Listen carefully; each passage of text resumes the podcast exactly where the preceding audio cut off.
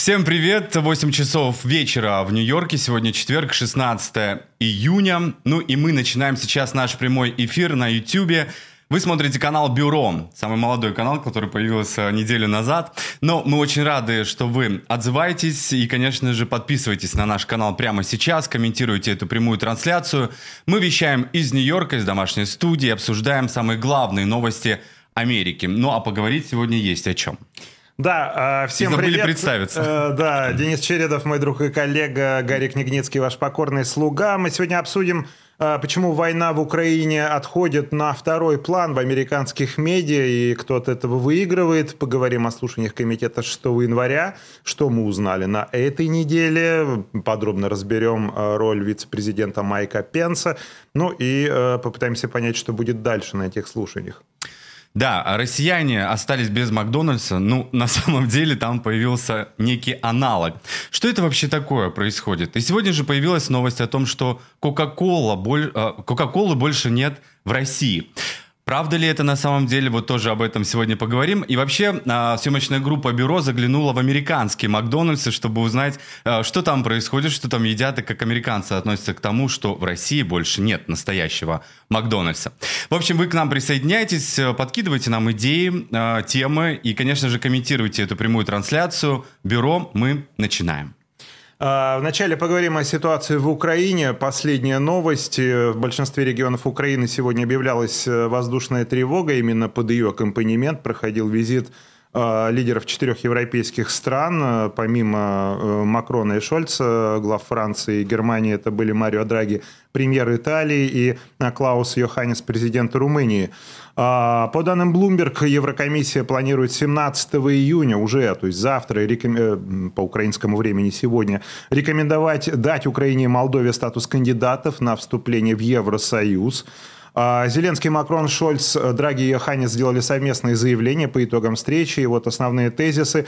Франция, Германия, Италия и Румыния выступают за то, чтобы немедленно предоставить Украине статус кандидата в члены Евросоюза. Европа не станет требовать от Украины пойти на, территори... на территориальные уступки для урегулирования конфликта. Ну и Франция поставит Украине 6 дополнительных артиллерийских установок «Цезарь» калибра 155 мм. Также Владимир Зеленский собрал заседание Совета нацбезопасности и обороны Украины э, из-за опасения вторжения со стороны Беларуси. Об этом заявил глава э, Совета по нацбезопасности и обороне Алексей Данилов. Из э, вечерней сводки украинского генштаба за сегодня главное – это на Слобожанском направлении российские войска пытаются сдержать украинские силы от дальнейшего продвижения в сторону границы. На Славянском направлении Россия обстреляла э, районы вблизи Мазановки, Краснополя и Дубровного. Украинские военные отразили штурм в направлении населенного пункта э, Долина. Ну и на северодонецком направлении Россия применила артиллерию и реактивные системы залпового огня в нескольких населенных пунктах. А, Как сообщили э, государственная РИА Донецк на въезде в город э, установлен российский флаг. А, Также э, значительные потери российских войск разрушают планы военного руководства по быстрому продвижению вглубь территории Украины. Это уже э, сообщает Киев. Э, Интересная аналитика э, приходит из американских СМИ, то, как на войну в Украине смотрят американские разговор на CNN, э, где говорилось о том, что сейчас э, наблюдается переломный этап в этой войне, и не факт, что обязательно э, этот перелом наступает в сторону позиционную, в, война вступает в позиционную стадию, в э, войну на истощение, как об этом неоднократно уже говорилось и писалось, и э, ряд американских военных экспертов, опрошенных CNN, утверждают, что в целом русские стали воевать лучше, наладилось взаимодействие разных родов войск, нет уже такой неразберихи, как в первые дни войны. Вот буквально только что был брейкинг по CNN, что э, Москва планировала уже в первые э, 12 часов войны овладеть Киевом. Ну, что из этого вышло, мы все прекрасно знаем. Э, В общем, сейчас несколько другая ситуация. В том же Донбассе э, по-другому стали действовать российские войска. Уже в города заходят сначала спецподразделения и пехота, а не танковые колонны, которые представляли, представлялись достаточно легкой мишенью для украинцев в первые дни э, войны. И э, еще одна новость из разряда вот э, только что пришедших, по данным CNN, трое американцев пропали без вести э, в Украине. Да, это вот последние новости, которые связаны с войной. Сегодня же Организация Объединенных Наций озвучила последние цифры. 4481 э, человек из мирных погиб э, в Украине, но еще 5565 э, человек получили те или иные ранения. Конечно же, эти цифры, я напоминаю, что они не отражают ту реальность, которая э, существует сейчас в войне в Украине. Ну и сейчас э, я предлагаю посмотреть э, небольшой материал, который нам прислал наш зритель э, Геннадий Ры, э, Рычко. Он находится в Киевской области. Там он э, побывал э, в тех районах, которые оказались под обстрелами. Э, спасибо вам огромное, во-первых, Геннадий, что сделали этот материал. Вот э, буквально полторы минуты получилось. Давайте посмотрим э, этот материал. Это шиномонтаж, техстанция и прямое попадание снаряда с танка. Это трасса, которая ведет на Киев. Расстояние 30 километров до Киева.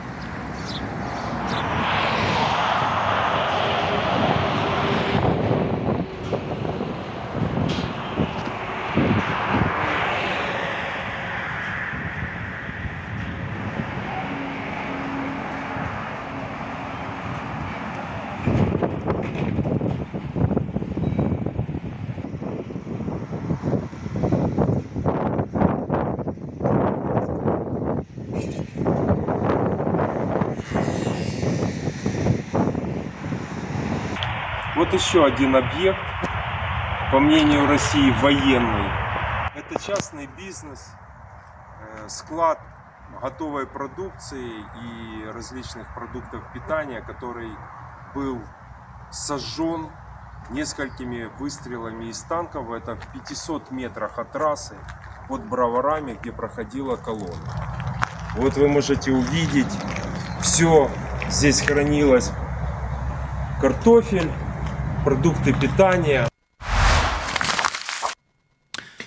Это был наш зритель э, Геннадий Рычко, который живет в Киевской области. И вот он рассказал, э, как же там разрушены определенные районы. Да, спасибо большое Геннадию за эти кадры, за комментарии, информация из первых рук, информация с места. Для нас это особенно важно. Мы наверное, подчеркнем и повторимся, что мы в бюро э, будем показывать войну, когда мы будем говорить о ней, будем, наверное, к сожалению, говорить еще долго, э, основываясь на источниках, на правдивых и достоверных источниках с места, а не на заявлениях российского Минобороны и лично господина Коношенкова. А что касается заявлений, собственно, и московских, и донецких, а, несколькими интересными сегодня а, фразами отметился глава самопровозглашенной ДНР Денис Пушилин. В частности, он заявил, что ДНР может войти в состав России как отдельный субъект и сохранить слово «республика» в названии, по примеру Татарстана. А еще Пушилин говорил о переломе в битве за Донбасс. И также, по словам Пушилина, обмен приговоренных к смертной казни в ДНР британцев пока не обсуждается. Интересно сегодня а украинская тематика, она, конечно, не звучала на питерском международном, так сказать, теперь уже, наверное, экономическом форуме, да, ПМФ, э, знаменитый некогда питерский. А, там было выступление Эльвиры Набиулиной, главы Российского Центробанка, которая говорила о всевозможных последствиях для российской экономики, подробно это все, в общем-то, разбирала. Но э, она говорила о последствиях, но не называлось последствий чего. Там не то, не то, что слово «война» не звучало, там не звучало даже Э, слово спецоперация. Да, хотя а, уже да. все должны были выучить э, да. это слово. А, Путин говорил о новой стратегии развития российского автопрома, э, забегая вперед. Это все будет хорошо. Да, это вкусная точка, уже пошли мемы, едет, едет и точка, едет и ладно и так далее. Ну, в общем, так или иначе, на полном серьезе глава АвтоВАЗа говорил о том, что будет заменяться в продукции этого самого АвтоВАЗа импортная электроника на электронику российскую. Да, но стоит отметить, что на этом форуме появились и звезды, например, Киркоров там а, опять а, блистал.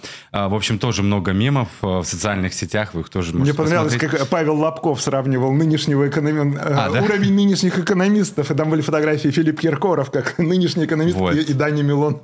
Пожелаем Даня удачи. Милохин год назад, да. Пожелаем им удачи. Эксперты. Не будем тратить много времени на это. Давайте идти дальше все-таки. Ну, без России никуда. И вот как раз минувшие выходные, 12 июня, а, и в Нью-Йорке русскоязычные жители Нью-Йорка тоже говорили о Дне России, а также и в Вашингтоне. И здесь, а, в Нью-Йорке, прошла э, акция у здания консульства Российской Федерации в Нью-Йорке. Вот эти кадры мы сняли, находясь там. Мы одними из первых приехали именно на эту акцию. Туда пришли люди, в основном те, кто получил политическое убежище в США. Люди, которые борются э, здесь на расстоянии с тем режимом, который существует в России. Конечно же, выступали против Путина. Вот такие вот э, э, штуки э, сам, самого Путина тоже туда принесли, э, закованного э, в- в цепях, в цепи.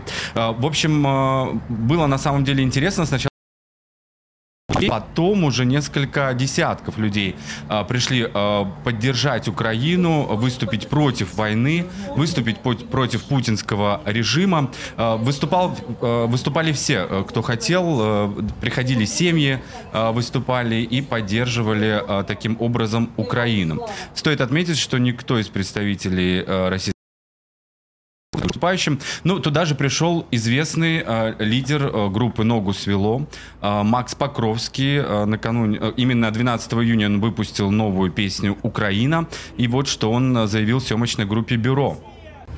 А, Мне задавали уже этот вопрос, и почему мы выпустили клип «Украина в День России». Мы вовсе выпустили его не подразнить, не повыпендриваться.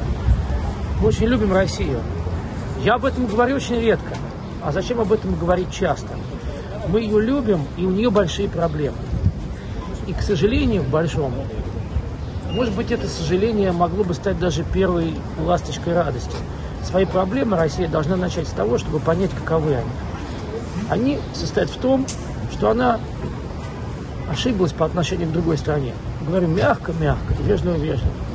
Если она это каким-то образом услышит, это будет хорошо. Это не укол России, это не пинок России, это вежливое напоминание России о том, что происходит с ней. Да, Гарри, я хочу отметить, что вот некоторые русскоязычные жители Нью-Йорка отправились в Вашингтон, в российское посольство. Там э, всех принимал посол э, Антонов. А, Естественно, тех людей, которые, я так понимаю, согласны с тем, что происходит сейчас в Украине. В общем, этот спецприем был, скорее всего, по поводу спецоперации тоже. Но э, туда э, мы, слава богу, не попали. Но вот наши друзья и коллеги, в частности, юрист из Вашингтона Игорь Слабых, встречал вот этих вот приглашенных гостей русскоязычных, которые живут в Америке, но они почему-то поддерживают войну. Все это странно. Э, Ваши комментарии мы можем получить в прямом эфире. Вы, если сейчас смотрите нашу прямую трансляцию, пишите нам об этом, что вы думаете э, по этому поводу. Ну вот, э, пользуясь случаем, как раз Игорь Слабых прислал нам э, небольшой, э, небольшой фрагмент встречи этих людей у российского посольства в Вашингтоне. Давайте посмотрим, что там было. Ukrainian and Ukrainian men. Если вы такой смелый, чего же не на фронте-то? Ну правильно, в центре Вашингтона стоять и припираться, это каждый может. Russia, stop your war in Ukraine. Конечно, я Russia, спорю. Я на фронт не хочу, я считаю эту войну преступной. И вам было бы хорошо так считать. Но почему-то вы считаете по-другому, вы радуетесь мертвым, мертвому братскому народу. don't hide your eyes, guys. We are here. What Ну, в общем, таким образом э, несколько активистов встречали тех, кто приехал в Вашингтон на встречу к Антонову. Естественно, Антонов так и не э, появился перед публикой. Да и, наверное, незачем ему это было делать. Да, Гарри, вот э, бывают и такие русскоязычные американцы. Если я правильно понимаю, то все-таки у консульства России в Нью-Йорке было больше людей, чем у посольства России в Вашингтоне. Да, если сравнивать вот количество людей, тех, кто пришел э, к посольству в, к- в Вашингтоне, конечно же, там было очень мало людей. Это церковь Манхэттена. Ну что ж, мы продолжаем нашу прямую э, трансляцию. Прямо сейчас вы можете нам э, задавать вопросы, ставить лайки, естественно, мы даже просим вам, э, вас об этом. Э, прямая трансляция канала Бюро в YouTube. Обсуждаем главные американские э, новости, э, и поэтому нуждаемся в ваших вопросах и комментариях. Если вы нам будете писать и ставить лайки, еще больше людей смогут э, в интернете узнать правду. Ну и в частности, конечно же, в YouTube.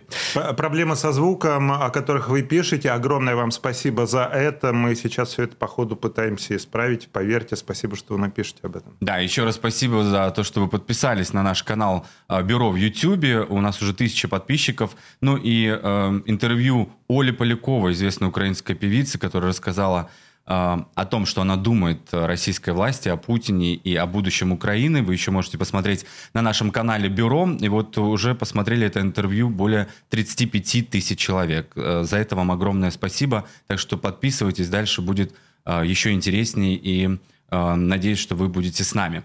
Ну, и сегодня утром э, прошла встреча э, представителей мэрии, э, а в частности департамента иммиграции с э, украинскими беженцами. Сегодня много вопросов на самом деле задают те, кто приехал по специальному паролю из Украины, также те, кто сейчас получает временный статус в Соединенных Штатах, я имею в виду именно э, украинцев. Э, и вот э, мне удалось побывать сегодня на этой встрече. Давайте короткий обзор э, сейчас посмотрим.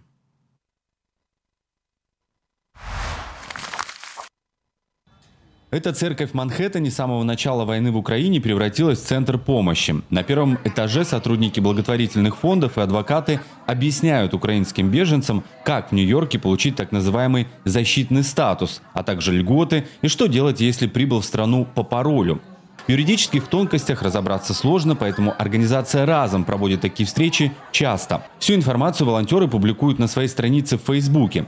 Сегодня с беженцами встретился и глава департамента иммиграции мэрии Нью-Йорка Мануэль Кастро. Чиновник рассказал бюро, что город уже выделил украинским беженцам 2 миллиона долларов. Нью-Йорк рад предоставить ресурсы на сумму около 2 миллионов долларов для того, чтобы помочь украинской общине здесь, в Нью-Йорке. Мы будем и дальше устраивать подобные встречи, как сегодня, для того, чтобы помочь украинцам, которые только приехали в Нью-Йорк. Такие встречи будут проходить в разных районах, но особое внимание мы будем уделять тем кварталам, где больше всего живет украинцев. Мы будем предоставлять разную помощь и помогать деньгами, и привлекать различные организации, городские службы, юристы. Мы вообще-то это делали и раньше, но сейчас наша задача быть уверенными в том, что каждый прибывший украинец получит помощь. По данным организации «Разом», сейчас уже примерно 50 тысяч человек или въехали в США по специальному паролю программы Uniting for Ukraine или получили разрешение на въезд. Как объясняют нью-йоркские юристы, пароль этот украинцы должны получить на родине. Для этого спонсор из США обязан подать форму I-134. Нюансов, конечно, очень много, поэтому лучше всего обращаться напрямую к специалистам. В любое время вы можете написать письмо по адресу, который сейчас видите. В Нью-Йорке представительница организации Legal Assistance Group Келли Купер ответит на все ваши вопросы. Ну а следующая встреча украинских беженцев в Манхэттене запланирована на середину июля. Ну вот действительно очень активно нью-йоркцы, американцы, это не только в Нью-Йорке происходит э, такая волна независимо, причем от политических взглядов американцев, все, э, кто чем может, э, пытаются помочь украинцев, но вместе с тем мы вот стали, Денис, отмечать, что постепенно украинская тема, тема российского вторжения в Украину сходит с первых полос американских изданий, уже не на первых, может быть, местах в информационных выпусках теленовостей эта тема. Наверное, сегодняшний день исключением можно было бы назвать, потому что, во-первых, свежие данные сегодня о том, что э, трое американцев пропавшие, пропали без вести в Украине. Э, опять же, четыре, э, лидеры четырех европейских стран сегодня побывали в Киеве, встретились с Зеленским. Напомню, да, что это все э, происходило под аккомпанемент воздушной тревоги, российские обстрелы там не прекращаются. И совершенно верно, да, Денис, поддержали э, идею вступления, предоставления э, кандидатского статуса Украине, и не только Украине, но и Молдове для вступления в Евросоюз. Но, тем не менее, э, любопытная сегодня была э, публикация на NBC News о том, что э, Джо Байден, я сейчас цитирую NBC News, э, авторитетная, уважаемая американская медиа, Джо Байден попросил главу Госдепа и министра обороны США умерить пыл в высказываниях о поддержке Украины. Вот, например, в апреле министр обороны Ллойд Остин заявил, что власти, власти США хотят, чтобы Украина выиграла войну и э, говорил о том, что э, Вашингтон надеется таким образом ослабить Россию, чтобы она больше не могла начать новые вторжения.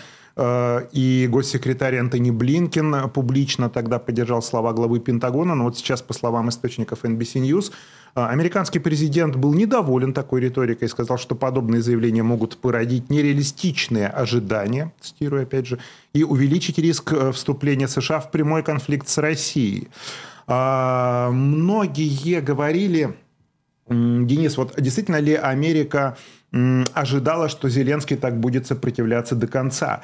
А, понятно, что Вашингтон изначально был на стороне Киева и еще до российского вторжения поставлял хотя бы противотанковые комплексы «Джевелин» э, Украине. Потом, естественно, мы много об этом говорили и будем еще говорить. Объем помощи возрос, он продолжает расти, военной помощи, финансовой помощи Украине со стороны э, Соединенных Штатов. Но если вот вернуться э, к первым часам и дням войны, помните, наверное, когда Запад предложил э, Владимиру Зеленскому, президенту Украины, срочно эвакуироваться, да, создать правительство в изгнании, спастись, и знаменитые слова Зеленского «мне не нужно такси, да, мне не нужен Uber, мне нужны вооружения», э, Зеленский решил стоять до конца, сопротивляться, и для Украины действительно стала отечественной по-настоящему войной, может быть, великой отечественной, и э, тут возникает возникает вопрос, э, насколько сам Вашингтон был готов к этому, насколько ожидаемо было такое поведение, такая реакция Владимира Зеленского для того же Джо Байдена,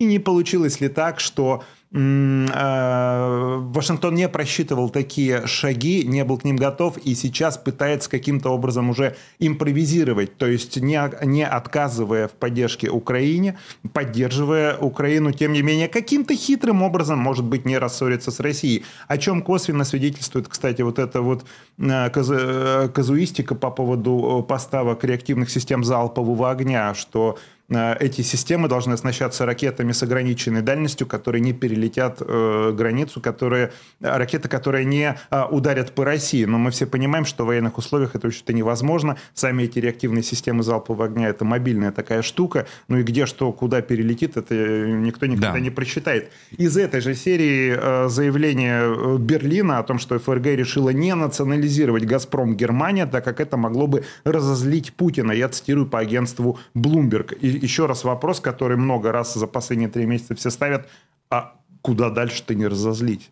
То есть, да, получается, чтобы что, что опять не до конца все-таки, некоторые считают, не до конца все-таки действуют западные власти в отношении э, России и санкций в том числе. Я лишь добавлю, что вот Нью-Йорк Таймс как раз на этой неделе э, рассказала о том, что э, в каких-то э, районах э, техники и вооружения не хватает Украине, что некоторые поставки вообще будут в конце августа, а сейчас необходимо все-таки реагировать сразу, здесь и сейчас, как говорится. В общем, много до сих пор вопросов, и, конечно, мы это все будем обсуждать. Ну, давайте поговорим, э, действительно ли война уходит с первых полос американских газет, действительно ли э, американское общество меньше стало уделять внимание российскому вторжению в Украину. С американским журналистом Кэти Янг. Кэти присоединяется к нам в прямом эфире. Кэти, здравствуйте, мы очень рады вас видеть на нашем канале Бюро. Спасибо, что присоединились, добрый вечер. Добрый вечер. А, Кэти, согласны ли вы э, с такой оценкой, что война ушла с первых полос американских изданий?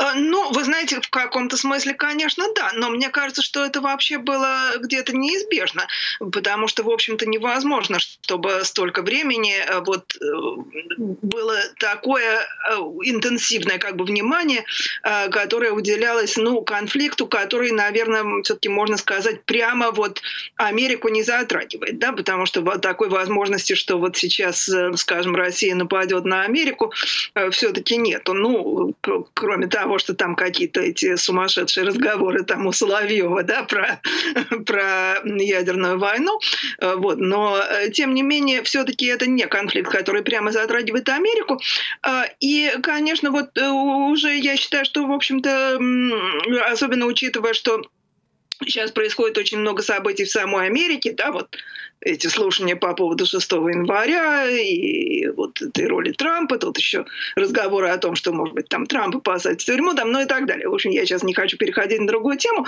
но, во всяком случае, сейчас очень много происходит, да, и выборы, там, и инфляция, а, поэтому я считаю, что, в общем-то, где-то это совершенно естественно, что вот такой интенсивный вот уровень, на котором ну, очень долго продолжалось, между прочим, это вот внимание ко всему происходящему в Украине. Ну, кроме того, тут которые говорят о том, что в начале э, вот как бы все было более драматично, да, вот это вот нападение, э, все думали вообще, что вот Украина, то есть не все, но многие думали, что вот там вообще в три дня э, вообще как бы будет э, побеждена Украина, и вот российские войска захватят Киев и э, установят там какой-то марионеточный режим, а тут вдруг вот такое, это почти как в кино, действительно, таким супергероем оказался Зеленский, и вот э, действительно такая прямо драма, ну, почти вот как в каком-нибудь там телесериале HBO, да, а, вот. Ну, а теперь вот пошел такой э, этап, когда все как-то гораздо менее вот э, драматично, там вот идут эти бесконечные бои там за какой-то кусок Северодонецка э, и так далее, и так далее. И э, поэтому ну, опять же, тут уже труднее как-то вот сделать вот такую, вот какой-то такой нарратив такой, да, драматичный. Поэтому, опять же, где-то естественно, что этот, этот, такой высокий уровень внимания не поддерживается.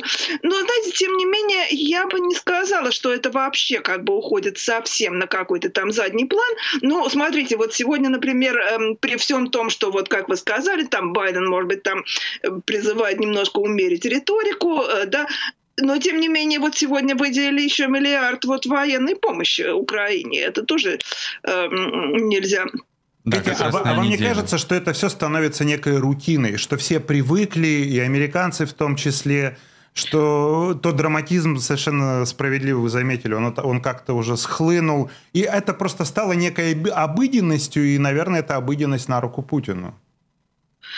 Ну, может быть. Вы знаете, я думаю, что это вообще зависит от дальнейших поворотов событий. Потому что вот, например, сейчас вот там действительно такой, э, э, как бы, ну, я не, не, не помню, как это сказать по-русски, но то, что называется stalemate, да, когда вот как бы ни одна страна не, не Установилась некая статус-кво. Сейчас. Да.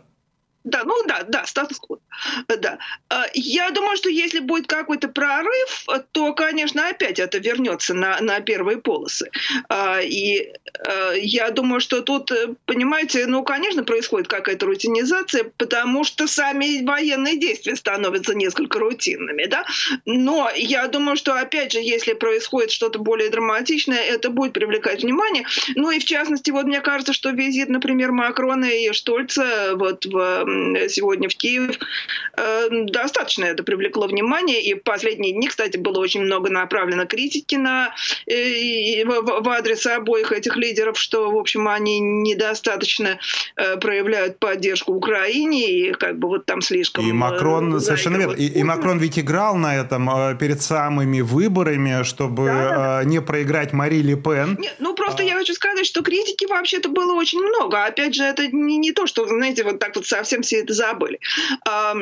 И э, вот эта вот фраза Макрона о том, что не надо унижать Путина, да, это вот э, все как бы тоже очень критиковалось. Но потом, понимаете, тут все-таки все время происходят какие-то вот э, такие вещи, которые опять, может быть, даже возбуждают какой-то интерес. Вот в частности, на, например, то, что Путин вдруг тут выступил с этим заявлением про Петра Первого, понимаете, с, из которого можно понять, что, в общем-то, уже он даже отходит от своих э, предыдущих вот этих э, позиций, там, что вот, вы знаете, мы должны были вот так действовать, мы были вынуждены, там это.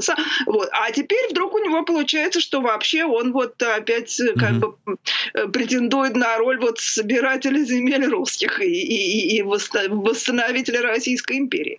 А поэтому, знаете, вот тут эм, я, мне кажется, что это все-таки поддерживает как-то вот интерес.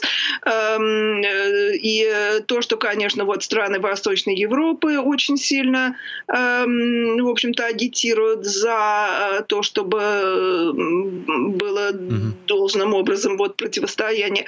Так что, знаете, хотя я с вами согласна, что какая-то рутинизация, конечно, происходит, но в то же время я думаю, что это не такая рутинизация, когда это вообще оказывается на вот последнем плане. Мне знаете, еще, извините, Кать... на каком-то адекватном уровне вот, угу. внимания мне кажется. Извините, я вас перебью. Мне кажется, знаете, еще вот э, важно, что отметить. Э, просто посмотреть на реакцию, может быть, э, наших знакомых, друзей, коллег.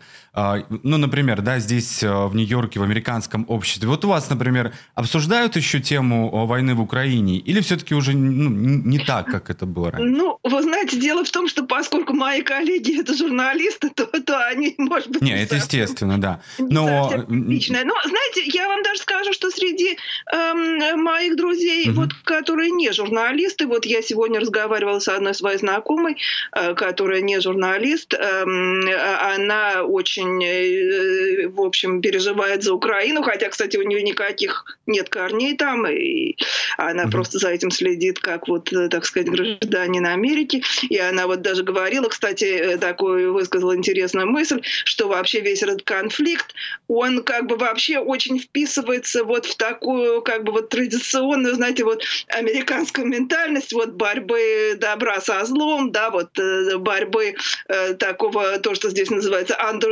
да, вот такой более слабый, на которого напал более сильный, но который вот продолжает отчаянно сопротивляться и э, защищать свои позиции. Вот это вообще э, как бы такие нарративы, которые вот даже в американском кино так вот очень, э, очень э, всегда были популярны. Понимаете, и вот эта самая фигура Зеленского, который вот тоже такой, знаете, как этот Супермен, который вот казался до сих пор таким вот самым ординарным mm-hmm. парнем, да, а тут вот вдруг в такой момент он оказывается действительно Суперменом. Так что вот она вот как раз говорила, что mm-hmm. поэтому э, вообще вот весь этот конфликт очень хорошо как бы вообще прям как бы сделан вообще вот, да, на такую вот традиционную американскую вот эм, как бы традиционно американский вот способ мышления, так сказать. И, и поэтому она считает, что интерес сохранится. Спасибо, Спасибо вам огромное. Кэти Янг, журналист, э, сегодня была на канале Бюро. Подписывайтесь, если вы еще не подписались, и приглашайте ваших друзей, коллег, журналистов, потому что здесь э, реально интересно, и спасибо вам огромное. Спасибо, Катя. Мы продолжаем. А, наш коллега Денис Малинин, один из создателей а, канала «Бюро», поговорил тоже с известным журналистом, который сейчас находится в Вильнюсе. Это главный редактор и ведущий канала «Воздух». Опять же, о теме, превратилась ли война в Украине, в Украине рутиной. Давайте послушаем это короткое интервью. Мы здесь в Америке, например, наблюдаем, что потихоньку тема войны э, в Украине начинает отходить на второй план, будем так говорить, да. А, появились в Америке уже новые проблемы. Это начинается предвыборная гонка в самом разгаре, проблема шутингов, проблема оружия, аборты. Ну, в общем, много всего, да. И потихоньку война в Украине, об этом, конечно, говорят, и Нью-Йорк Таймс про это пишет, CNN про это говорит, Fox News и так далее но этого уже нет в том объеме, как это было, например, месяц назад, два месяца назад и так далее. А что происходит э, в русскоязычных медиа, да, которые сейчас вещают и в Европе, и пытаются вещать для зрителей в России, и как это, на ваш взгляд, может повлиять на, в принципе, на расклад сил? Слушайте, ну то, что вы говорите, действительно, конечно, ужасно, и это происходит, мы это сами постоянно наблюдаем. А, но мириться с этим ни в коем случае нельзя. Я нахожусь сейчас в Литве, откуда вещает э, канал Ходорковский Live и программа «Воздух» э, на Ютубе. И здесь, конечно, люди продолжают говорить про войну в Украине, продолжают поддерживать, собирают средства на военную помощь, на какую-то гуманитарную гуманитарку. Недавно собирали вот деньги на Байрактар. Ну, вот прям литовцы конкретно купили один Байрактар, были очень рады, очень довольны. Здесь неимоверная поддержка Украины. И, в принципе, понятно, почему. Литва э, первой получила независимость от Советского Союза и как будто всегда понимала, какие опасные у России есть имперские амбиции. Э, при этом я хочу сказать, что, конечно, в медиа мы фиксируем, в русских медиа, да, вот эту рутинизацию войны, нормализацию ее, ее приход в нашу жизнь, как будто это, ну вот, лето. Лето и война. Вот в Украине идет война. При этом, конечно, Нельзя забывать о том, что э, Литва очень близко находится к России. И, может быть, вы знаете, недавно депутат Федоров э, из Российской Госдумы сказал, что необходимо вообще пересмотреть соглашение о независимости Литвы. Это показалось тут всем очень тревожным. И э, многие политологи сходятся в оценках, говоря о том, что Литва может стать следующей. Ну, друзья, мне кажется, что нам с вами, как журналистам, ни в коем случае нельзя идти на поводу Путина, идти на поводу тех, кто развязал эту войну и пытается сделать ее нормой жизни. Потому что ну, а, а какой тогда смысл в нас, какой тогда, о какой журналистике мы тогда можем говорить? Война это важно, люди умирают каждый день, это конкретные люди, конкретные истории, и закрывать на это глаза совершенно нельзя. При том, что, конечно, лето, конечно, открываются веранды, террасы, какие-то сезоны отпусков начинаются. Но наша работа состоит в том, чтобы рассказывать действительно важные вещи и не забывать о том, что э, в Украине гибнут люди. А есть вот э, в журналистском сообществе вот какое-то обсуждение, какое-то понимание, э, дискуссия о том, вот как сейчас начинать говорить про войну э, в Украине? Ну, понятно, что э, первые месяцы, да, это сводки, это очевидцы, но постепенно, да, мы приходим к тому, что, ну, санкции периодически э, происходят, что-то заявляет Байден, что-то заявляет Макрон э, и так далее. И это постепенно, как бы мы ни хотели, да, мы хотим вроде бы говорить про войну, привлекать к этому внимание, но для зрителей, для аудитории, да, это становится таким, а, ну, как прогноз погоды, условно. Это цинично, но это, к сожалению, так и есть. Вот как по-другому говорить про войну, чтобы все-таки у аудитории, а, аудитория понимала, что война все еще происходит, это по-прежнему страшно, по-прежнему люди а, гибнут.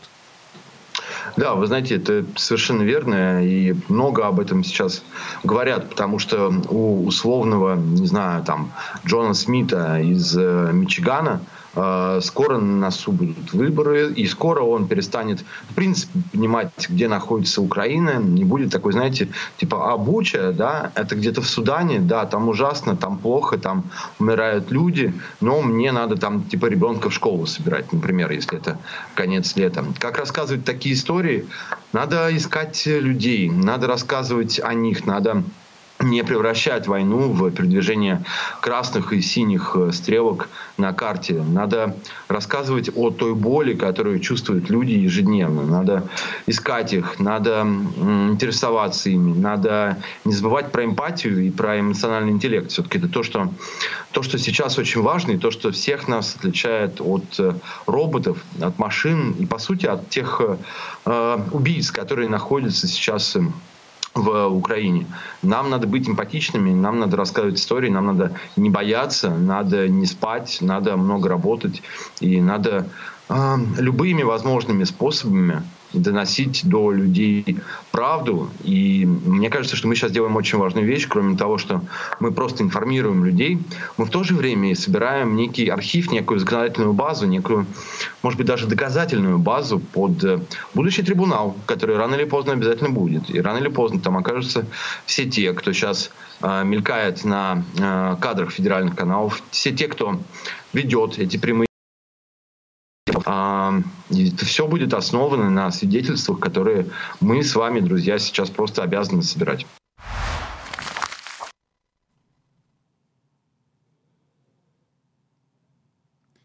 На ваших экранах Владимир Зеленский только что был, президент Украины. Ну, да, а это сегодняшняя фотография из Киева. Канал Бюро, мой друг и коллега Денис Чередов. Да, это прямая трансляция. Присоединяйтесь к нам прямо сейчас, ставьте лайки, комментируйте, конечно же. Много, на самом деле, комментариев. Огромное вам спасибо. В поддержку Украины, прежде всего, люди пишут, э, пишут, что вот Лос-Анджелес на связи. Спасибо вам огромное. А почему канал называется просто «Бюро», а не, скажем, «Мировое бюро новостей»? Ну, это уж слишком э, э, как-то звучит, да? «Мировое это... бюро». Давайте просто «Бюро», главное, что вы с нами. Ну, и до этого давай напомним, с нами... Э, Дмитрий Иловский, огромное спасибо. Да, спасибо Сергею Иловскому, шеф-редактору и ведущему программы «Воздух». И э, огромное основателю э, проекта бюро Денису Малинину, который взял это интервью. Да. Благодарим вас за ваши комментарии. Вернемся к ним обязательно. Сейчас переходим к еще одной теме, более спокойно на самом деле, э, поэтому сейчас, я надеюсь, еще больше будет комментариев и больше подписчиков. Да, тема тоже растет из войны, как мы все понимаем, Кока-Кола уходит все-таки из России, Несколько ключевых, что ли, а, тезисов процитирую из заявления компании. Значит, Coca-Cola полностью уходит с российского рынка. Складские запасы напитков подходят к концу и после их исчерпания компания не будет производить или продавать напитки в России. Об этом сказано в заявлении компании. А, ну и что, в итоге исчезают в России, ну, по крайней мере, исчезнут или нет, тут можно много спекулировать, будут ли переименованы бренды, по примеру, забегаю вперед, пока тоже не очень понятно, но просто Coca-Cola это не только э, вот э, тот самый напиток с красной знаменитой этикеткой, это ну, ведь, давайте перечислим, Фанта, Спрайт, э, Powerade, Швепс, Берн, Бонаква, Соки Добрый, Палпи, Рич, Моя семья, Innocent и многое-многое Э, другое. Ну и в марте Coca-Cola сообщала, что временно приостанавливает работу в России из-за военной операции в Украине, из-за войны в Украине. Но гендиректор э, компании Coca-Cola Джеймс Куинси в начале мая не исключал полного ухода с российского рынка. И вот сейчас э, этот уход компании Coca-Cola с российского рынка все-таки состоялся. Да, ну и одна из самых обсуждаемых э, тем в России – это уход еще не только Coca-Cola. Просто сегодняшняя новость, конечно же, мы о ней говорим – ну и Макдональдс ушел, американский, тот самый Макдональдс, который пришел еще э, во время перестройки э, в Россию. И ничего с этим не сделать, казалось бы. Да вот нет. В России придумали аналог Макдональдсу, э, и теперь там появился ресторан, не знаю, это сеть или нет, поправьте, если не так, пишите нам комментарии, э, который э, называется «Вкусно и точка». И вот мы решили провести эксперимент и сравнить, э, как же выглядит э, новый ресторан под названием «Вкусная точка» в Москве э, и как выглядит настоящий американский Макдональдс здесь, в Нью-Йорке. Это совместный репортаж моего коллеги Василия Полонского. Это один из тех журналистов, который, несмотря на то давление, которое сейчас происходит в России, еще там работает, за что ему отдельная благодарность. Ну, а мы здесь, в Нью-Йорке, вот так вот подружились на расстоянии и сделали совместный репортаж. И проверили здесь, как э, выглядят э, Макдональдсы. Давайте посмотрим наш сюжет. Давно не бывал в ресторанах, и поэтому очень удивился, когда увидел вот такую вот длинную очередь э, в первый в Москве и в Советском Союзе ресторан фирмы Макдональдс. Эй, эй, эй, эй, эй, мы сюда пришли снимать не как обычно на митинге на Пушкинской мы пришли показать вам, откуда в России планировалось нападение, точнее, открытие Макдональдса.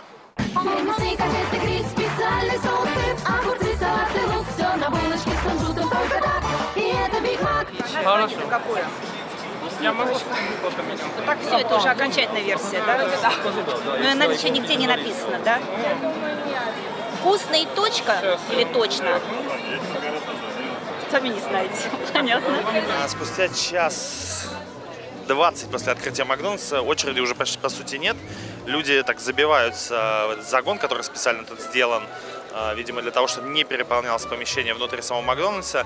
И там в течение двух-трех минут всех пропускают вовнутрь. Я думаю, что, конечно же, если сравнивать с открытием Макдональдса в 90-м, то тут, конечно же, людей намного меньше. Мы внутри Макдональдса, и, конечно, тут абсолютный ад. Напомню, что э, он называется не Макдональдс, а «Вкусно» и «Точка». Половина людей тут не знает, как называется новое заведение. Удивительно, что количество людей создают журналисты и люди, которые просто тут ходят и получают различные купоны на бесплатные напитки. Например, можно получить купон на 60 бесплатных напитков. Ну, ладно, пойдем заказывать. Здравствуйте. А, так, что у нас есть? У нас есть двойной чизбургер. Это самая вкусная еда. Вот чему-то радуется. Видимо, какой-то какой-то тысячный покупатель, может быть. А, будьте добры, двойной чизбургер. А из напитков что есть? А кола есть, да? Только без сахара. Только, ну давайте без сахара, да. 198. Я бы вам сказал, как стоило это раньше, но сейчас э, стоит это 198 рублей. Маленькая кола и чизбургер двойной. Спасибо огромное. Спасибо большое. Ну вот, кстати, самое интересное, что чеки даже не изменились. Но пойдемте а, попробуем получить заказ. Это, конечно, довольно забавно, потому что а, там 295, а мне 340. Все-таки людей довольно много. А я попрошу оператора развернуться и показать вообще количество людей, которые ждут своих заказов. Ждал я, кстати, недолго. А, Мне кажется, что пару минут. И 340 у меня. Вот он готов нарисовано, вот я вижу. Вот девушка помогает. Спасибо, спасибо огромное. Так, ну что, это какой-то пакет, крафтовый пакетик и э, банка колы. Пойдемте попробуем это. Так, пока не пришли хозяева этого стола, мы попытаемся тут быстро поесть этот Макдональдс. Быстрый обзор. Смешно, что, э, видимо, трубочек от старого Макдональдса осталось так много, что это именно они. Немножко просырели. Кола. Первое, что мы должны затестить. Ну, кола без сахара. В общем, как обычно. Ничего особенного. Салфетка. Упаковка. Боже мой. Спустя столько лет я понял, что на чизбургере георгиевская ленточка. Какой ужас. Но что ж поделать. А, так как я остался в России, видимо, мне приходится с этим терпеться. Да, двойной чизбургер выглядит так же отвратительно, как он и выглядел в Макдональдсе. Есть такой прекрасный американский фильм про человека, который сошел с ума и пытался добраться до своей семьи домой. И вот он в Макдональдс пришел, и ему выдали вот такой чизбургер, и он из УЗИ чуть не расстрелял всех продавцов Макдональдса. Так вот, пробуем. То же самое. Но почему-то мне кажется, что это на премьеру такой. Ой, нет, кстати, не то же самое. Он очень сильно пересоленый. Сейчас я дам оператору попробовать. Интересно, что он скажет. Не, не, не пересоленый?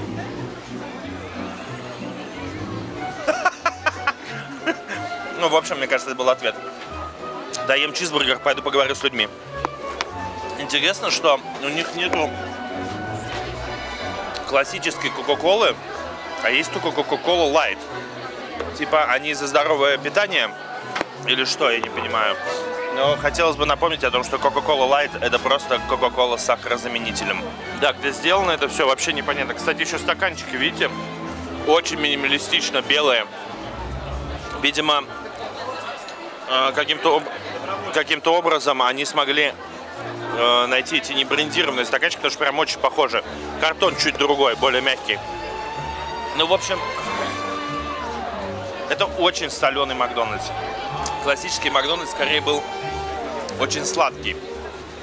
Ты везде чувствовал сахар, а тут ты везде чувствуешь соль. Слава тебе, Господи, в коле нету соли.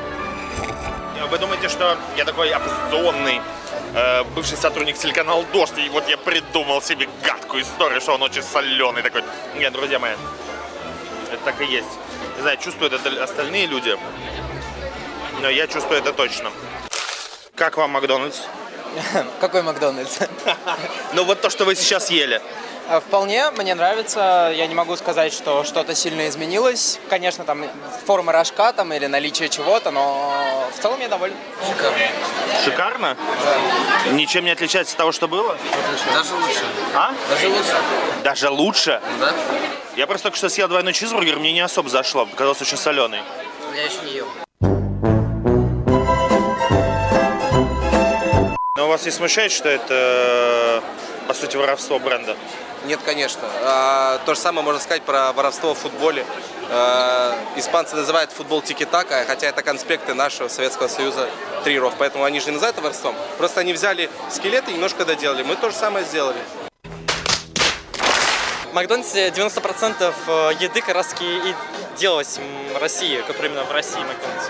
Поэтому, в принципе, чтобы как минимум истратить все оставшиеся запасы Макдональдса, можно и открыть. А так, тем более, что, многие плачут даже из этого, но мне как-то пофиг. Если бы перед вами стоял выбор, старый Макдональдс или это, что бы вы выбрали? Старый. Там Биг, Мак, Биг Тейсти. Так это же не Макдональдс, по-моему. А что это? точка. Это мой бургер, по-моему, называется сейчас новое название, Это в да? положении. Мне поразительно, никто не знает название этого Я заведения. пошел символически, в 90-м был на открытии. О, серьезно, да? Да, да. Разница есть, мне кажется, да? Я не знаю, я не смотрел ассортимент, я чисто символически пришел посмотреть. Ну, как бы так вот, взял ребенка с собой и просто посмотреть, какой ассортимент и чем отличается эта кухня от, от той. Просто сравнить. Я вижу у вас атрибуты, э, связанные со спецоперацией. Э, Не коробит вас? Пришли, в общем, в ребрендинг Макдональдса, в что-то западное. Меня не коробит, потому что наконец-то это стало наше, а Макдональдс, он, а, это просто обыкновенное название было, и всего лишь навсего. А в чем, а в чем стало наше? Все то же самое. Чизбургеры, гамбургеры, все то же самое. Ну, если сказать, что Чайковский, и это все, это все принадлежит миру, это что Макдональдс, что котлета, что еще, какая разница. Самое главное, что это все у нас, наши работают, и мы им показали большой кукиш, то, что они никогда ничего не сделают на зло. А вот когда письма будут приходить в Соединенные Штаты на площадь имени Донецкой Республики, вот тогда они поймут, Не знаю, насколько вам было интересно смотреть э, разговор с этими людьми и вообще этот обзор псевдо Макдональдса, но единственный вывод, который мы можем сделать, что это не Макдональдс и точка. Похоже, от горячей котлеты до дружбы во всем мире всего один шаг, э, вернее один укус. По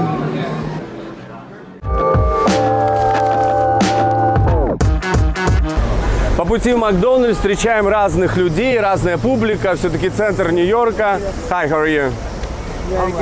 Do you like McDonald's? Do you like McDonald's? Yeah, really. Yeah. That's cool. Really.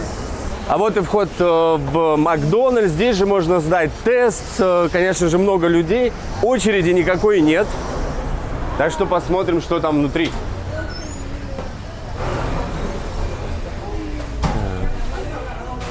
Заглянем в меню, э, что тут есть. Выбор огромный. Начнем, наверное, с бургеров.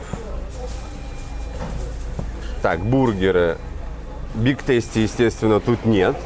Мой любимый это все-таки Quarter Pounder. Вот он, гамбургер с солеными огурчиками. А, Мы к нему вернемся. Сейчас хочу показать, что есть меню вообще за доллар, за два, за три. Ну, например, бездомные, которых только что мы видели на улице, могут э, за несколько минут заработать 3 доллара и купить себе вот double чизбургер. Всего 3 доллара. А, Кола доллар, причем разная. Есть Diet Coke, э, есть обычная, все что угодно. Так, ну, возвращаемся с вами а, к сэндвичам. Итак, Биг Мак. Э, Конечно же, самый популярный. Ну, а я возьму, пожалуй, Quarter Pounder, вот этот чиз. И картошка прилагается, и кола. Плюс 4 доллара. Получается... Так, получается 9,50 за обед. Так, 12,81, вот мой заказ. Пойдем пробовать гамбургер. Сейчас все расскажу, какие же американские соленые огурцы.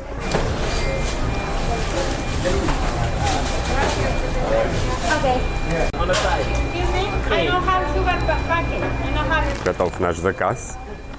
Так выглядят пакетики. Original McDonald's, американский. Так, Кока-Колу обычную. В принципе, пришел с пластиковым стаканчиком и налил себе любой напиток. Тут есть один охранник, но он может не заметить.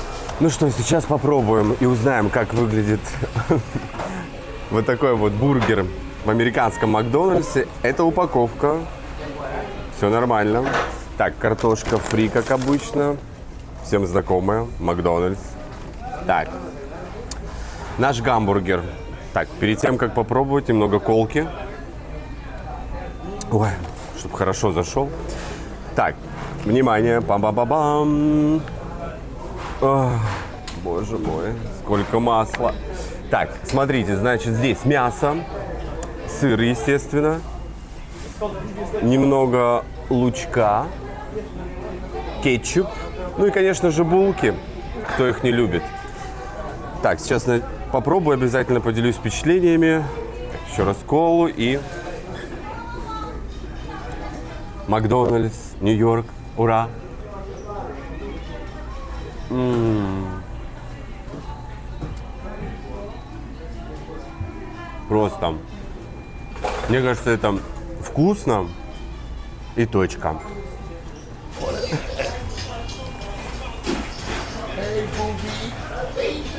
Нью-Йоркцы настоящие питаются Макдональдсом. То есть я и вот мой новый знакомый. What did you get? A Mexican. Заказал обычный э, chicken-бургер э, с курицей, то есть за 4 доллара. Чувак, наверное, заработал на улице только что эти деньги. Вот поест сейчас в Макдональдсе. Ну что, в этом Макдональдсе все понятно. Сейчас э, поедем туда, э, где Макдональдс выглядит немного по-другому. Ну, лучше, то есть. Э, проверим как раз. Но есть там уже не будем. Просто посмотрим. Погнали.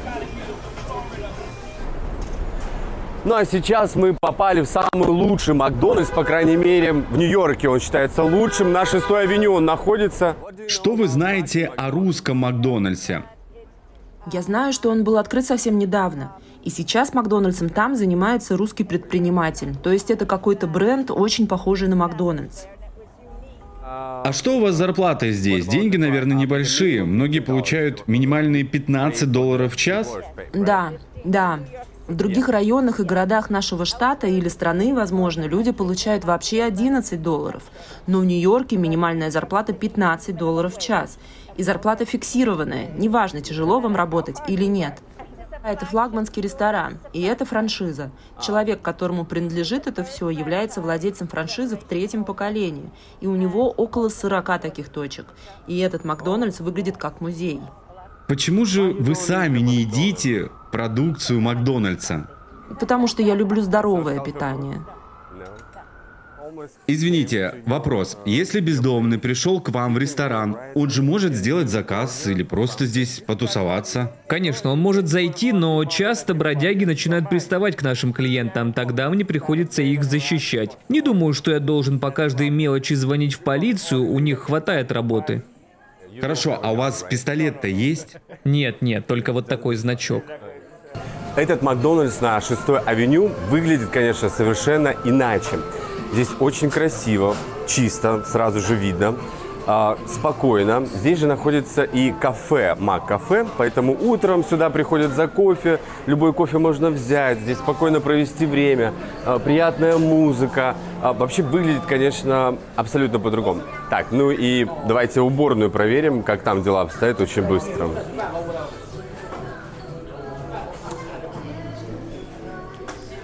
А говорили, что для мужчин и женщин теперь нет раздельных туалетов в Америке. Есть. Так, ну и вот такой туалет. На самом деле чисто шикарно. А, вот тут вот даже можно отцу э, перепеленать ребенка. Тоже все для людей. А еще этот Макдональдс выглядит как э, классическая американская закусочная, так называемые дайнеры. И все это напоминает первые Макдональдсы, которые появились в Соединенных Штатах. Если вы что-то упустили, рассказывая об американском Макдональдсе, пишите нам об этом в комментариях. Если вы нас смотрите в другой стране, у вас же свой там Макдональдс, вот какой он у вас? Напишите нам об этом, будет очень интересно потом пообсуждать. Ну что ж, вот так вот мы сравнили новый российский Макдональдс и наш классический американский. Если вам понравилось, ставьте лайки, пишите, какой у вас Макдональдс, как я уже сказал в сюжете. На самом деле нас смотрят здесь из Европы, например, из Сицилии. Передают огромный привет. Спасибо вам большое, что подписались на нас. И пишите, какие темы вас интересуют. Мы, конечно же, будем делать больше репортажей и рассказывать об Америке изнутри, что очень важно, думаю, для тех, кто сейчас может быть, даже не может узнать даже об этом. Спасибо вам большое. Ну, а мы, э, редакция канала «Бюро», обратились э, за комментарием к Мак- Макдональдсу в России, хотел сказать, да? А, «Вкусная точка», наверное, в России лучше так, наверное, все это а, сейчас формулировать. В общем, мы хотели понять, что происходит, ну, давайте вещи своими именами называть, да, с Макдональдсом все-таки в России. А, нам прислали официальное заявление, на, ответили на все наши вопросы. Я сейчас быстро пробегусь по тексту. Итак, э, что с Макдональдсом? Да, много слухов, и нам в Америке хочется понять, что же там на самом деле сейчас в России удумали с этим проектом. Так вот, э, я процитирую. Корпорация приняла решение о том, что бренд не будет больше представлен на российском рынке и продала все свои активы в России Александру Говору. В России больше не могут использоваться названия, логотип, э, брендинг или продукты меню, права на которые принадлежат э, компании. Но много говорилось о том, что замазывается на соусах логотип Макдональдса пока что фломастерами, маркерами, э, чем угодно. Георгиевскую ленточку вы видели в прекрасном материале нашего коллеги Полонского.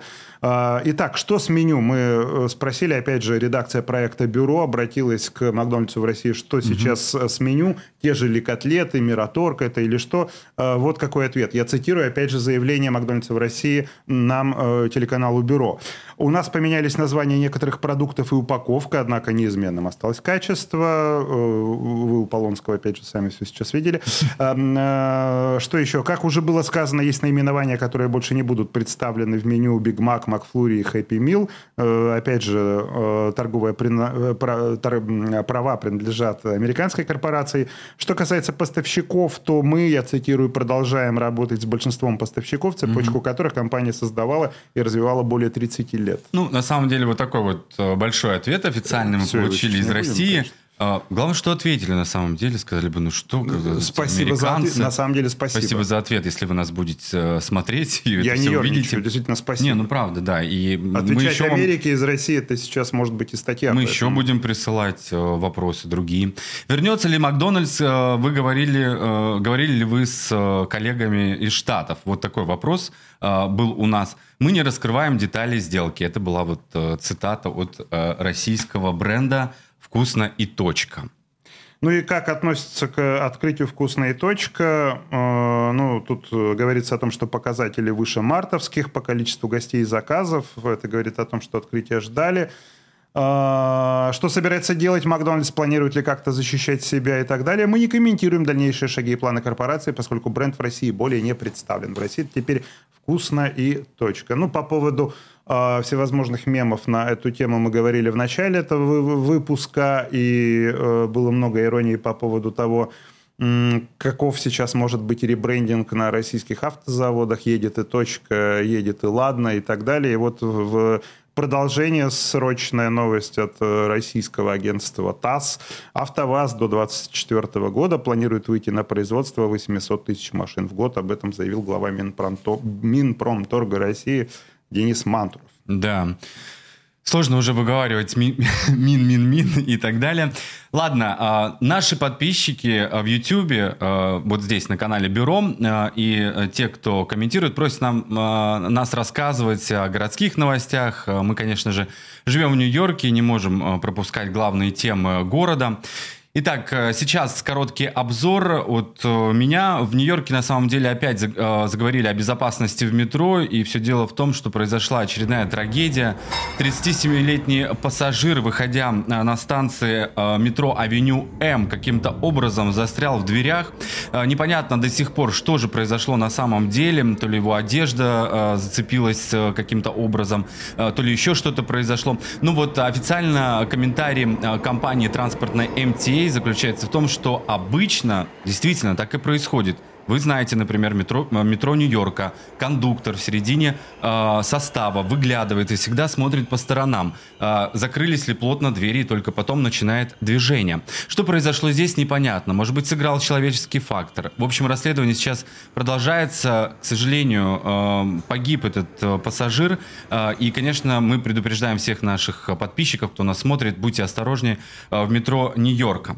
Э, также одна из э, еще э, главных тем, которые обсуждаются на этой неделе, русскоязычного жителя Бруклина Тамерлана Абылканова обвинили в гибели троих подростков по неосторожности. Речь идет о двухлетней истории, о двухлетней трагедии давности. Э, произошло это два года назад. Э, тогда в Бруклине на площадке молодые люди устроили автомобильные гонки, и вот один из водителей не справился с управлением. По версии следствия им и был Тамерлан Абылканов.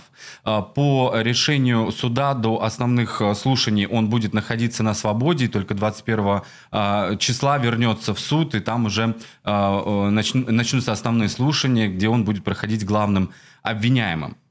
Что важно еще рассказать? Бюджет Нью-Йорка принят рекордный на самом деле. Мэр города Эрик Адамс подписал финансовый, главный финансовый документ э, Нью-Йорка. И вот здесь вот важно сказать о сумме. Это 101 э, миллиард долларов. На что потратят эти деньги?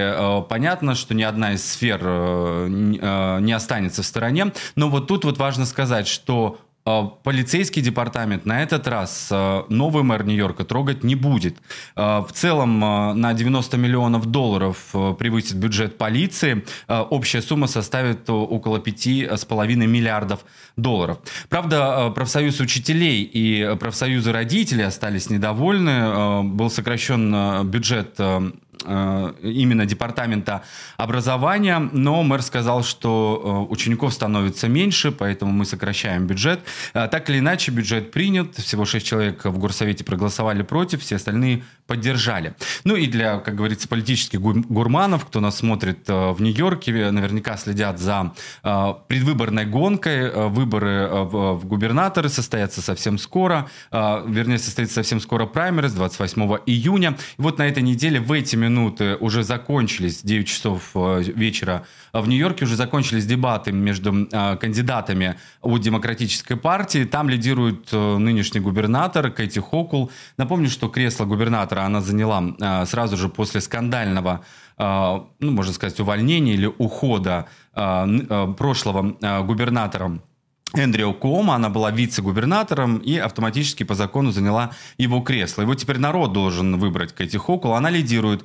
А, к ней приближается общественный адвокат Джамал Уильямс. А, он, а, конечно же, наверняка проиграет гонку, ну, так или иначе назвать э, его имя стоит. Ну и на этой же неделе состоялись дебаты республиканцев. Шансов у них мало, все-таки Нью-Йорк – это штат демократов, а, но республиканцев тоже мы не обходим стороной ни в коем случае, чтобы наши подписчики не обижались, и э, кто, те, кто поддерживает республиканцев, а, там, в общем, а, один из главных а, фаворитов это Ли Зелдин. К русскоязычной диаспоре он не имеет никакого отношения. Это американский политик и член Палаты представителей от первого округа Нью-Йорка. Ну и здесь много шума в Нью-Йорке наделал, конечно же, Руди, конечно же, Эндрю Джулиани. Это сын Руди Джулиани, экс-мэра Нью-Йорка. Он выступает с программой, понятной всем, хочет здесь все-таки практически практиковать опыт своего отца и напомнил всем про программу и теорию разбитых окон, когда полицейские могли э, спокойно арестовывать, ну, хотя бы задавать вопросы подозреваемым в мелких преступлениях. Э, посмотрим, э, чья возьмет. В общем, будем о выборах говорить, естественно, не только местных, но и на федеральном уровне. Ну и еще одна важная американская новость, и важная американская в принципе тема – это слушание по 6 января, 6 э, января 2021 года, штурм Капитолия. Да, э, сейчас основная фигура на этих э, слушаниях бывший президент Майк Пенс, и только что новость от Нью-Йорк Таймс поступила, выясняются все новые и новые детали. Так вот, разъяренная толпа, сообщает Нью-Йорк Таймс, 6 января скандировала повесить Майка Пенса, Э, и э, Майк Пенс вынужден был 5 часов укрываться в подземном э, убежище. Но вот подробнее о том, как сейчас развиваются эти слушания, и самое, наверное, главное, к чему они могут привести. Подробнее в этом во всем разбирался наш друг и коллега, основатель проекта «Бюро» Денис Малинин. Давайте посмотрим его материал. Публичное слушание комиссии по событиям 6 января, судя по всему, становится главным политическим событием этого лета в Америке. Кто-то даже сравнивает процесс с уотергейтским скандалом.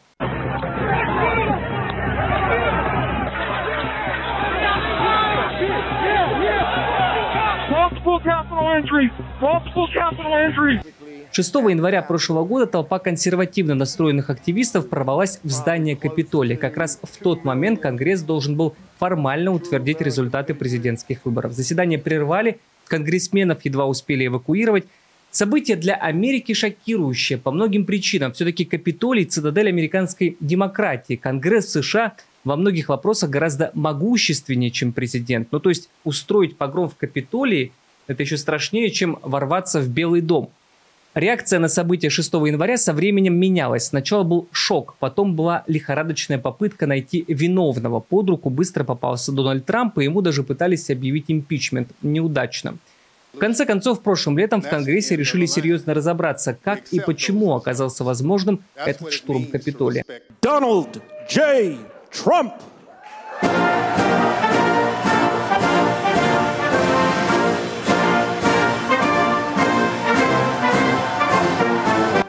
Судя по всему, условная бомба замедленного действия была заложена в ночь выборов 3 ноября 2020 года. Именно этот день подробно разбирали на слушаниях в понедельник. Что мы узнали? Когда выборы закончились и вечером 3 ноября начался подсчет голосов, в Белом доме был хаос. Политконсультанты Трампа разделились на два лагеря. Первый на слушаниях назвали командой нормальных. Эти советники рекомендовали Трампу воздерживаться от резких заявлений, не говорить о победе и уж тем более не допускать никаких заявлений о подтасовках, так как не было и нет никаких доказательств этому. Второй лагерь советников – это команда Руди Джулиани. Как говорят очевидцы, Джулиани был в тот вечер пьян и убеждал Трампа в том, что выборы сфальсифицированы. И, судя по всему, все-таки Трампа убедил.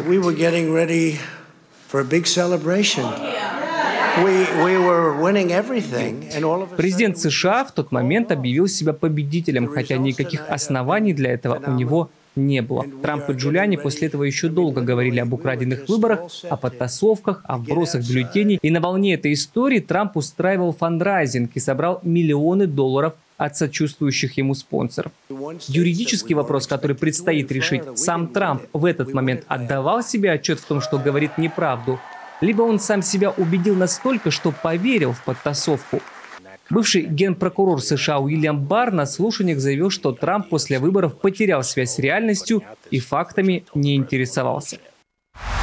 Но вернемся к штурму Капитолия. На этой неделе комитет опубликовал несколько видеороликов из материалов дела. Вот, например, конгрессмен Берри Ладермилк 5 января, то есть за сутки до штурма, проводит экскурсию по зданию Конгресса для туристов. Несколько человек из этой группы проявляют особый интерес к вещам, которые обычно туристов мало интересуют. Фотографируют коридоры, рамки металлоискателей, пункты секьюрити, а еще они фотографируют кабинеты конгрессменов от Демократической партии. На следующий день несколько экскурсантов уже с флагами шли к Капитолию и выкрикивали угрозы в адрес Нэнси Пелоси и Джерри Надлера. И еще одна любопытная деталь. Я уже говорил о том, что сразу после штурма Капитолия демократы попытались объявить Трампу импичмент. С большим трудом заручились поддержкой 10 республиканцев, но импичмент все равно провалился. Но вот избиратели то голосование не забыли. Сейчас в США в самом разгаре партийные праймерис. И у тех 10 республиканцев, что пошли против Трампа, большие проблемы. Кто-то заявил, что завершает парламентскую карьеру и не будет переизбираться. Кто-то уже провалился на праймерис – все сейчас следят за судьбой Лиз Чейни. Она принципиально пошла против партийной линии, проголосовала за импичмент Трампу. Она, кстати, зампредседателя той самой комиссии 6 января в августе и тоже предстоят праймерис в родном Вайоминге. Конкуренты и Дональд Трамп прилагают все усилия, чтобы не допустить ее переизбрания.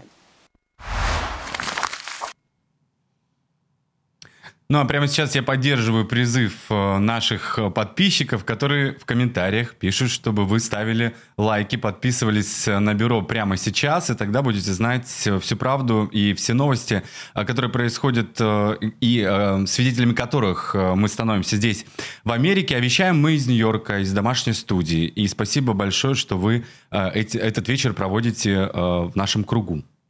Да, Сицилия, Латвия, все, кто нас смотрит, Америка, спасибо вам большое. Спасибо Денису Малинину, нашему другу коллеге, основателю проекта «Бюро», за э, внятный и э, масштабный э, рассказ о том, что за слушание сейчас по поводу 6 января, в чем их суть и, самое главное, каковы могут быть последствия. Ну, а теперь э, разберем, Денис, э, важную американскую тему, что у нас сейчас происходит с ценами, потому что с ценами просто какая-то катастрофа, бюджеты все трещат семейные, э, честно Что сказать, будет дальше? устали. Да.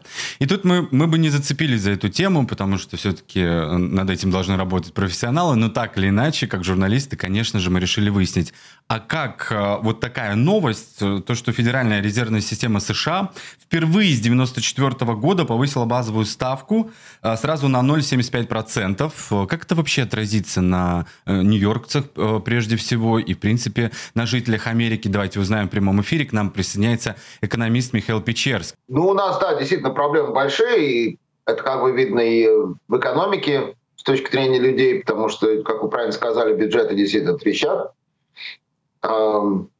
И, с другой стороны, у нас проблемы на, на рынке, потому что рынок, он реагирует на то, что происходит в экономике, и происходит такая интересная связь.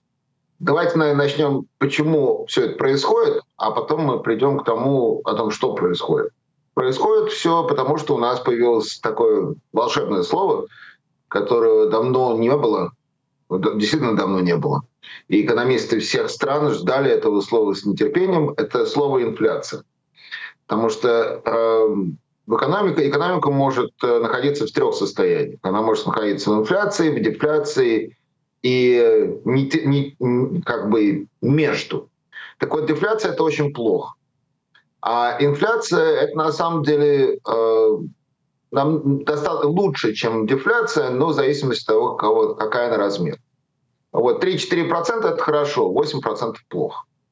А Последние два, два года государство настолько занималось людьми, которые потеряли деньги от э, ковида, от пандемии, и давало на- достаточно, та- даже не давало, а заставляло взять их эти деньги, что в итоге у людей оказалось очень много денег, они не- действительно не, не знали, что с ними делать, и стали тратить. Поскольку количество продуктов сократилось, на которые можно было эти деньги потратить, а цены стали расти. А когда как бы открылось все, выяснилось, что эти продукты еще нельзя доставить из Китая. То есть как бы одна маленькая проблема была к другой проблеме, но основная причина все-таки то, что у людей было, оказалось слишком много денег, за которые не всегда приходилось работать. Да? Вы помните, это лоны все брали. И вы помните также, что люди, которые были безработные, получали больше денег, чем когда они работали. А, то есть как бы этим все и объясняется. Да? Слишком много денег, недостаточно продуктов, цены растут. А проблема с инфляцией заключается в том, что инфляцию очень трудно остановить. И единственный способ остановки инфляции – это на самом деле повышение а, процентной ставки. Потому что а, чем до- дороже деньги, тем меньше люди будут их брать и тратить. Это как бы такая вот э, логика, которая на самом деле работала достаточно успешно а, до этого, допустим, в 80-е годы, когда в Америке была очень высокая инфляция, это а, очень хорошо сработало, когда стали поднимать процентную ставку. Ну и, естественно, это нормальный способ а, работать с инфляцией, поэтому неудивительно, Федеральный резерв делает то же самое сейчас. Вот сегодняшние падения биржевых индексов, они периодически случаются, не только сегодняшнее падение. Михаил, какая тут взаимосвязь? Э, Надо ли делать вывод из сегодняшнего падения биржевых индексов, что цены еще больше вырастут? Есть ли вот такая прямая взаимосвязь? На самом деле. А, Если вы а, заметили, э, на самом деле заявление о повышении процентной ставки было вчера. И вчера как раз э, рынки закрылись повышением, а упали они сегодня. Вопрос, что случилось? На самом деле ничего не случилось, а за исключением того, что э, кто-то поспав а ночь, проснулся утром, решил, что все-таки проблема, э, несмотря на то, что процентную ставку повысили, про- про- проблема с инфляцией, наверное, просто так не уйдет. И решили на всякий случай продать то, что у них было. И что и вызвало на самом деле распродажи сегодня. А рынки действительно реагируют э, э, так или иначе на разные новости. Э, абсолютно непредсказуемо, что произойдет на следующей неделе, потому что, с одной стороны, экономика она как бы развивается по своему пути, инфляция ей очень мешает развиваться, А вот э, с точки зрения рынка, рынок смотрит и думает, сколько все это продлится. И э, тут такая интересная ситуация, что э, как бы наша с вами ситуация, вот то, что мы платим э, более высокие цены, она Ну да, да, за продукты. конечно, влияет, влияет на все, что происходит, но это не первопричина. Да? Потому что с нашей точки зрения достаточно все просто. Если цены поднимаются слишком высоко, мы перестаем покупать то, что мы покупали в тех же количествах. Ну И, да, как-то себя ограничиваем. Да, мы просто, ну это называется разрушение э, деманда, разрушение э, запроса, спроса. Спрос становится меньше, потому что у людей меньше денег. А, так вот, э, произойдет это или нет, оно уже начало происходить. Мы уже видели недостаточно высокий рост э, расходов э, населения в прошлом месяце. И, скорее всего, это, наверное, и прод- продолжится. Дело в том, что если это будет продолжаться дальше, то это может привести к рецессии. А рецессия — это нехорошо. Рецессия — это всегда плохо. и рынок опять Байден упадет, произносил такие, если позволите, даже заклинания, да, он говорил, что нет, рецессии не будет, мы этого избежим. А на ваш взгляд, каковы реальные предпосылки того, что Америка избежит рецессии? А, ну, как бы всегда может произойти чудо, да, то есть, э, опять-таки, рецессия — это такая вещь, что, э, смотря как ее измерять, А, но, допустим, с точки зрения Центрального банка американского, а, так называемая мягкая, мягкая посадка может не произойти. Они понимают, что все зависит от того, что они поставят как во главу угла. То есть если э, Центральный банк решил, решит бороться с инфляцией любой ценой, рецессия, скорее всего, будет. А если Центральный банк решит э, в первую очередь фокусироваться на экономику, то э, рецессии может и не быть, но будет инфляция. Скорее всего, инфляция в этом случае будет, может быть, даже больше. Вот такой вот э, у нас э, выбор. А, чему они склонятся, трудно сказать, потому что а, как бы и тот, и другой путь, а, он не очень хороший. Да, не очень хороший, но на самом деле, придется- вот э, подводя итог нашего разговора, все-таки на позитивной ноте хочется закончить. Наш тут э, подписчик обращается ко всем, что американская экономика выдержит все, мы это проходили. В общем, э, наверное, так и есть, да? Практически процитировал Джо Байдена. Не знаю, кто нам тут пишет, но в любом случае спасибо огромное за комментарий. А, Надеюсь, что выдержит все. Михаил Печерский, экономист в прямом эфире Спасибо вам, бюро, Михаил, сегодня был вместе с нами. Хорошего вам вечера, спасибо, что Спасибо, присоединились. хорошего вечера. Спасибо. Удачи. Спасибо вам, спасибо, благодарим. Ну что ж, э, прямая трансляция вот еще продолжается буквально несколько минут, и нам надо прощаться э, на самом деле. Пишите, э, какие темы вас интересуют, потому что мы прислушиваемся к нашим подписчикам, к нашим зрителям. Ставьте лайки, канал Бюро совсем недавно появился в YouTube. Конечно, нам сложно развиваться, но у нас есть силы, возможности э, э, это делать.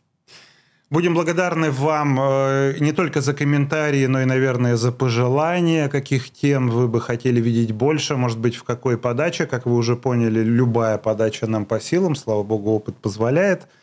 Э, Это правда, да. э, Не забывайте подписываться, рекомендовать, э, рекомендовать э, наш канал своим друзьям, коллегам. Все-таки сегодняшнее медиапространство русскоязычное, оно таково, что э, тем, кто нас, допустим, смотрит э, э, в России, в России, скажем так, у людей не очень, так, не очень много возможностей узнавать э, правду, да, и э, мы эту возможность э, в меру своих сил э, стараемся давать. Тут вопрос, как достучаться, как пробиться, и поэтому мы вас как раз просим рекомендовать наш канал э, чем э, как можно более э, широкому кругу людей. Ну и что касается возможностей, конечно же, э, как Денис сказал, возможности есть, но э, пока они несколько ограничены, и, наверное, э, финансовые возможности в том числе, поэтому будем благодарны за как раз любую помощь. Это позволит нам э, осваивать новые и формы подачи, и, может быть, осваивать географию, да, расширять географию наших материалов. Да, Гарри имел в виду, что э, отправляйте ссылки на наши прямые трансляции вашим друзьям, знакомым,